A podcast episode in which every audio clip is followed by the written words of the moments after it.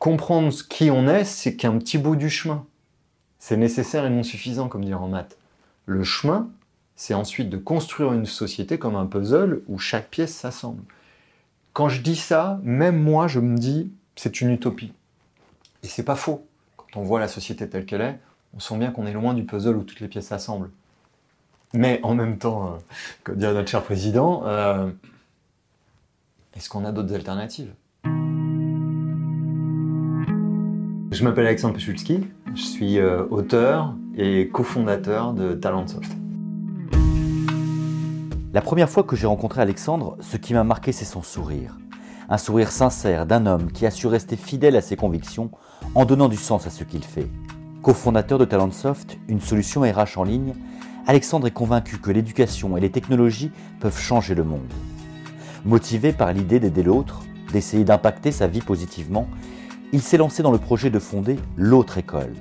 Une école alternative où le but de l'enseignement, c'est la découverte de soi, apprendre à mieux se connaître pour apporter sa contribution au collectif.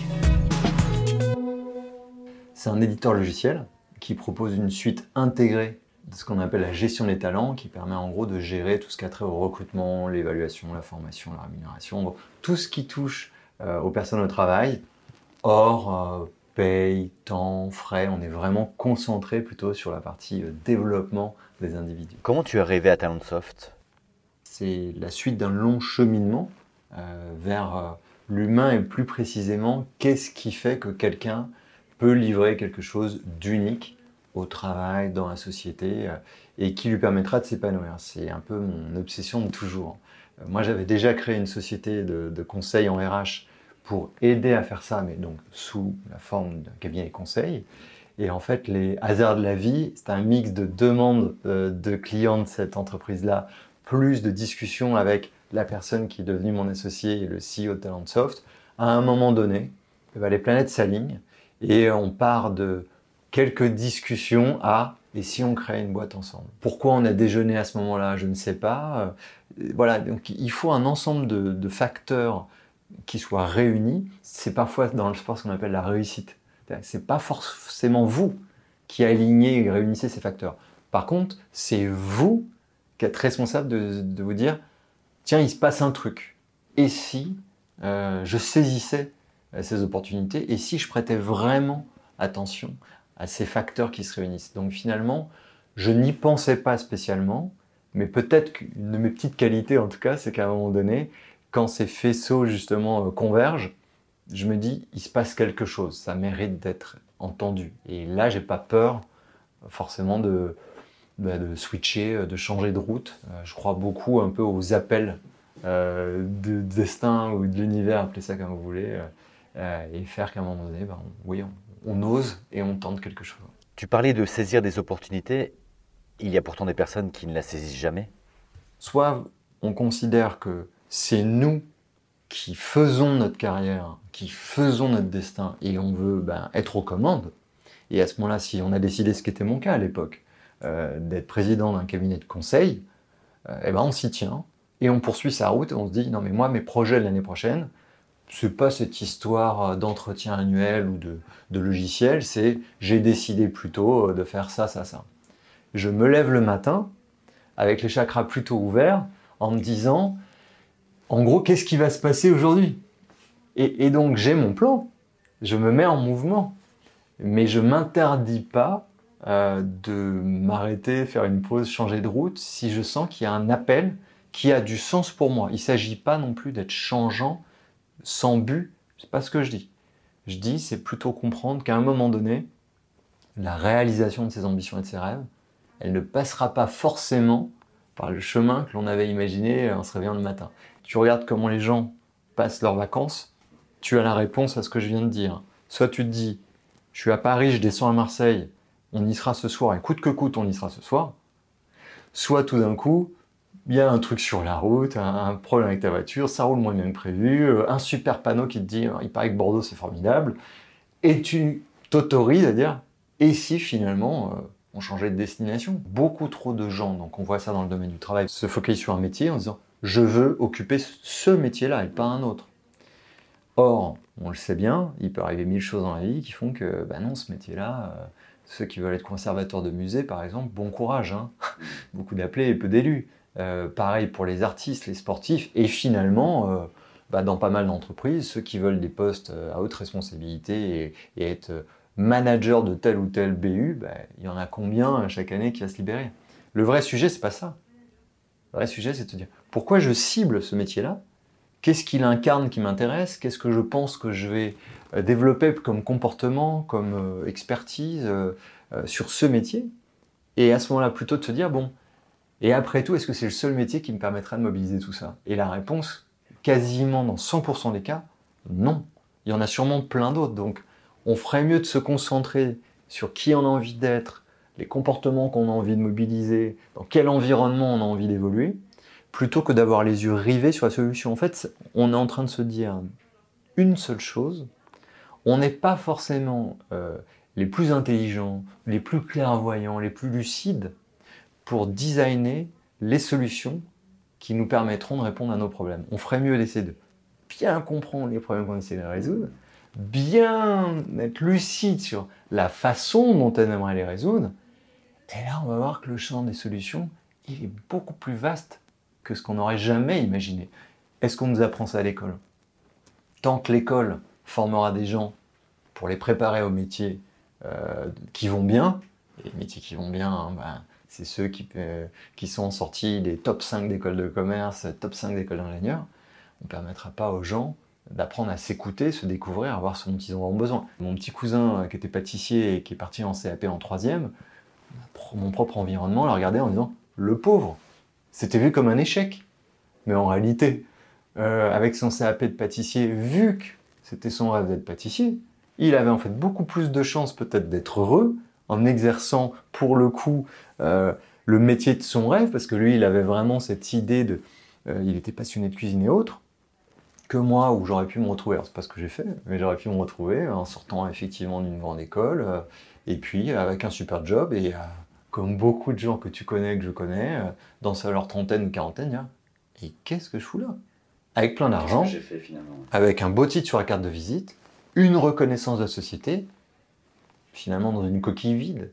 Parce que bah, tout ça, ça ne nous appartient pas. C'est la société qui plaque des choses sur nous, mais est-ce que c'est pour nous? Bah, Non. Donc on peut pas. Si, sinon, c'est l'attaque des clones. Sinon, c'est on est dans des bulles, tu sais, dans Matrix, quand on est là pour fournir du courant euh, euh, à la matrice. C'est pas le projet quand même de, de, vie de notre société. Et toi, tu as rencontré des enseignants qui t'ont donné des étincelles dans les yeux. Tu en as eu des rencontres décisives? Sincèrement, euh, non, ça ne veut pas dire qu'il n'y a pas des gens comme ça, encore une fois, je précise bien. Et il y en a, sur, il y en a plein.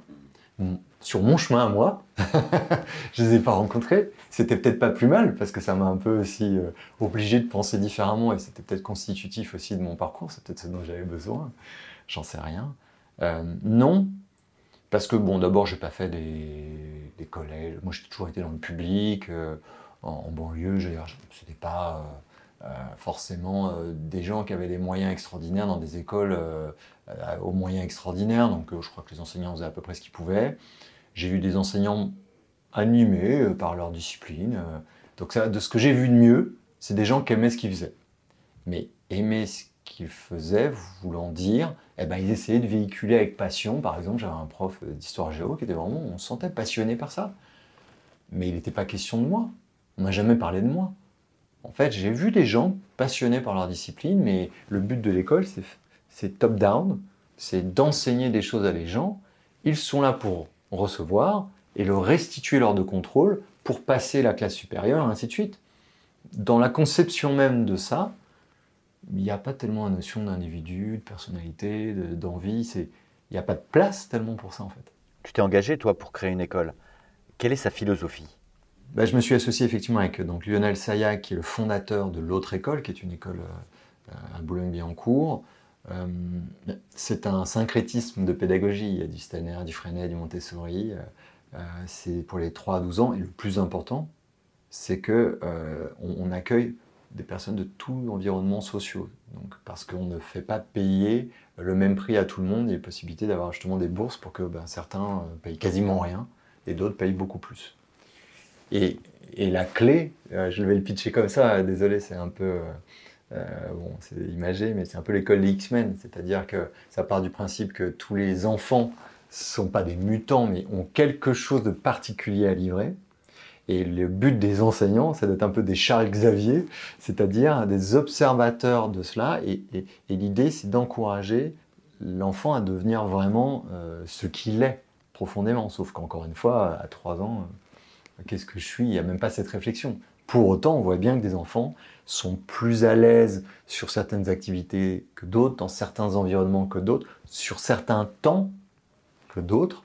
Et l'objet des enseignants, c'est pas à tout prix de leur faire rentrer euh, dans la tête des connaissances.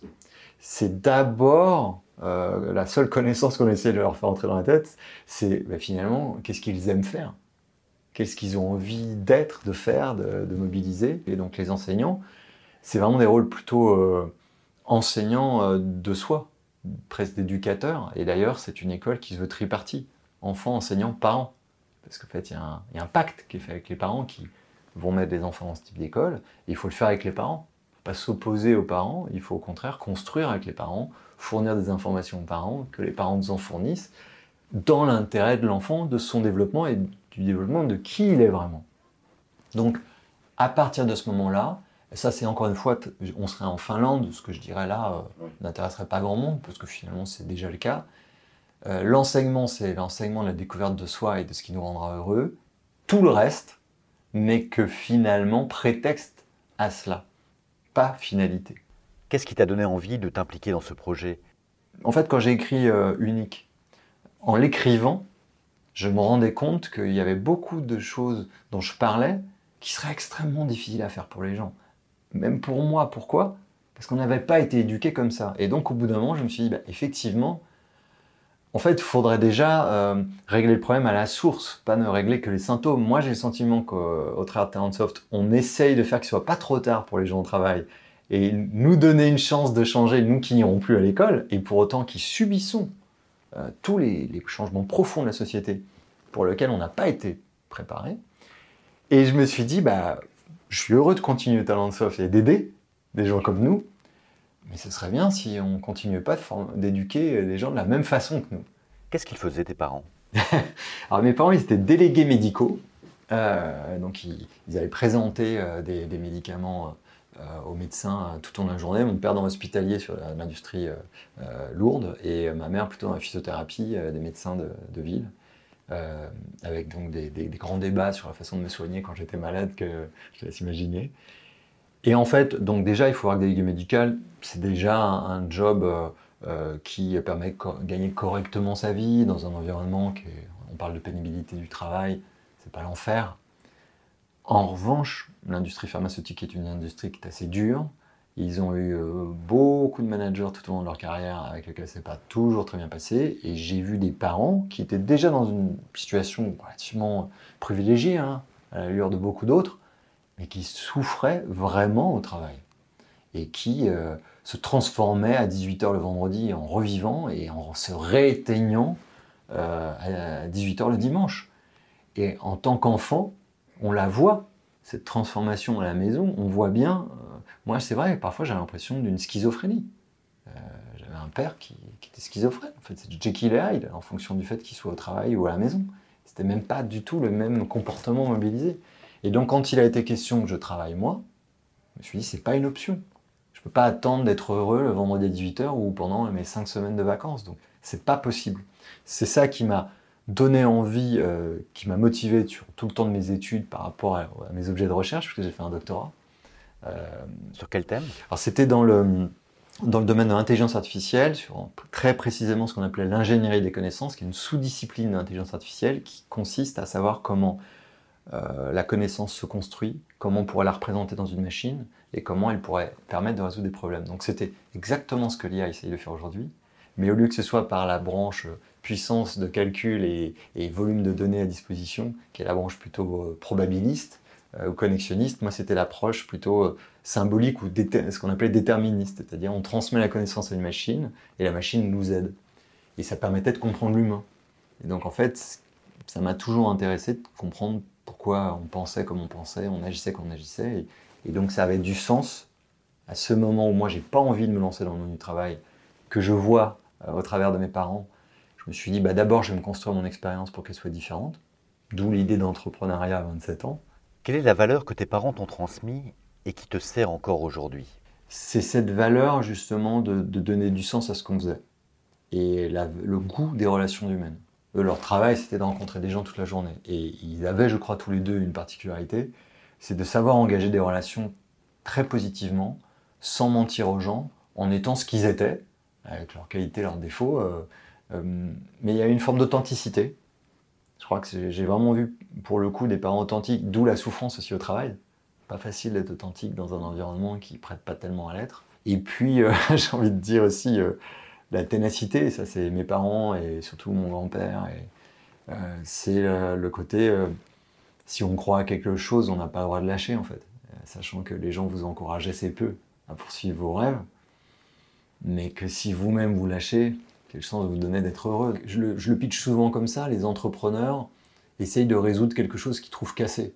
Bah moi, ce que j'ai trouvé cassé, c'est la relation au travail et la façon dont on vivait le travail.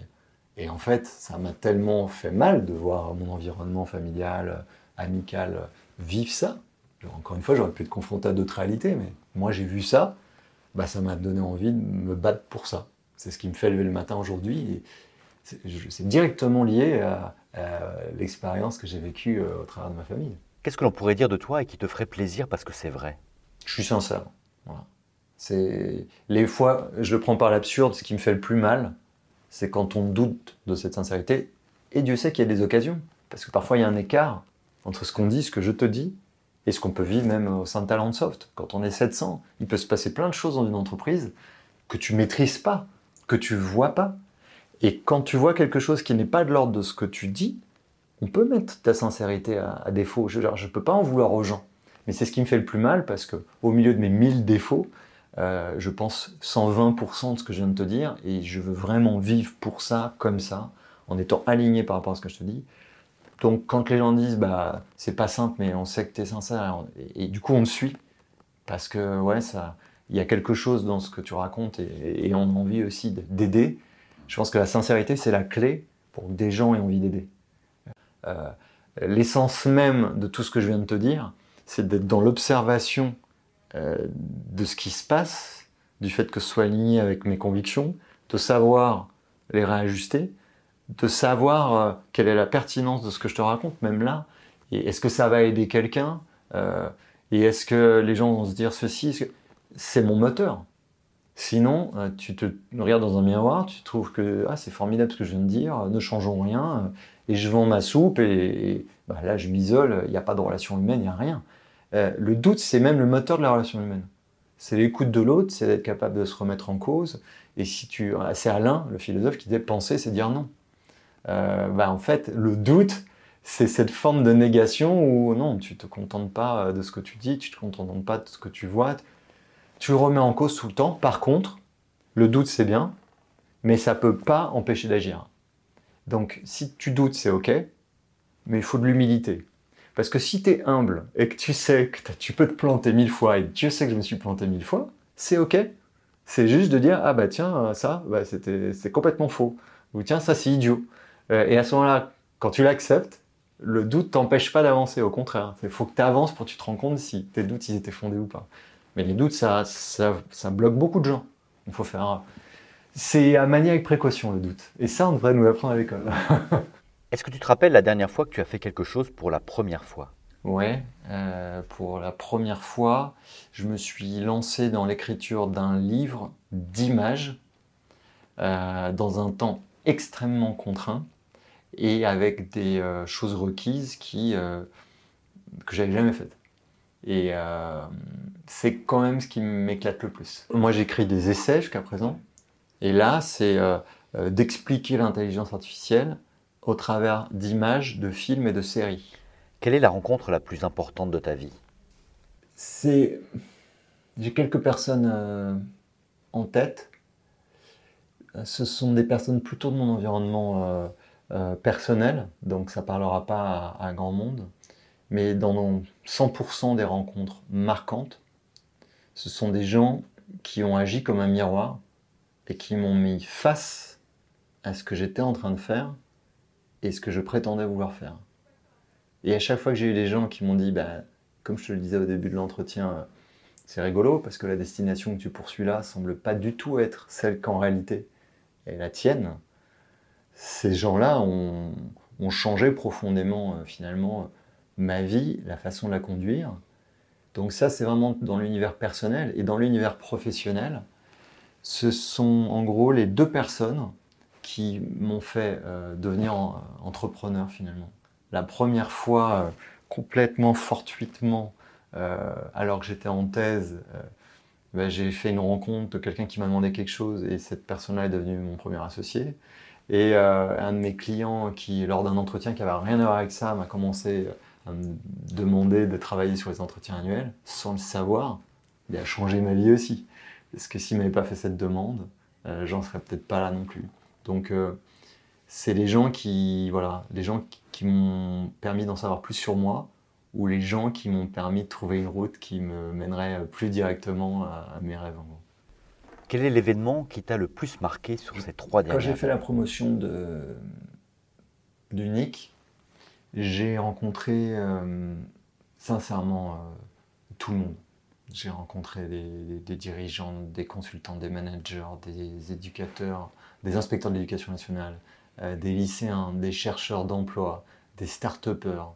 J'ai vraiment rencontré beaucoup, beaucoup, beaucoup de gens. Et je me souviens notamment d'une fois, et j'en souviens, je pense, toute ma vie, j'étais en train de pitcher mon bouquin devant des chercheurs d'emploi de la banlieue de, Lille. Donc c'est pas une personne, c'est des personnes. Et ce que j'ai senti à ce moment-là, de, je racontais mon histoire.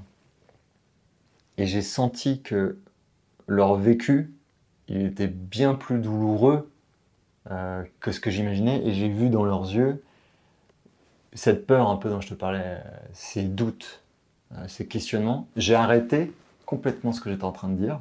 Comme on aurait dit, j'ai posé le stylo. Et, euh, et j'ai commencé à parler en fait de moi pour leur parler d'eux. Non, mais en fait, euh, moi aussi j'ai peur. Moi aussi j'ai vécu ça. Et, là, il s'est passé quelque chose euh, de différent. Euh, et c'est un de mes meilleurs souvenirs de toute cette période-là, alors que c'est un des plus durs aussi. Parce que j'ai senti, je, sentais un peu c'est pas facile pour eux. Et du coup, ça, ça, a renforcé mon envie de, m'engager au-delà de ce que je racontais et des gens qui vont plutôt bien, à qui je propose d'aller encore mieux. Ça m'a plutôt donné envie de me dire, bon en fait le vrai truc, ça va plutôt être de toucher des gens qui vont pas bien, et on n'est pas dans le cosmétique. On est dans qu'est-ce qu'on fait pour eux, et le bouquin typiquement que j'écris en ce moment est plus engagé, exactement parce que en fait, je pense plus à eux en l'écrivant. Tu as sorti un essai en 2018, il s'appelle Unique. Euh, j'avais envie de te poser la question du collectif. Euh, tu expliques que ta vision pour un enfant à l'école ou pour un adulte dans le monde du travail, c'est de, de, trouver les moyens d'épanouissement. Euh, mais comment on s'inscrit en étant unique dans un collectif? Comment tu veux contribuer à un collectif quand tu ne te connais pas? En fait, il faut savoir qu'est-ce qu'on a apporté, qu'est-ce qu'on a à mettre au pot commun. Donc tout le projet de l'exploration de soi et de la découverte de sa singularité, elle est par rapport à cette contribution collective. C'est pour ça que j'ai aussi euh, beaucoup cité Anna Arendt pendant toutes mes, conférences, euh, parce que pour moi, c'est un projet politique. Politique au sens contribuer à la vie de la cité. On se doit d'abord de comprendre ses propres talents pour savoir comment on va contribuer à la vie de la cité. Et donc, euh, comprendre qui on est, c'est qu'un petit bout du chemin. Quel est ton rêve éveillé?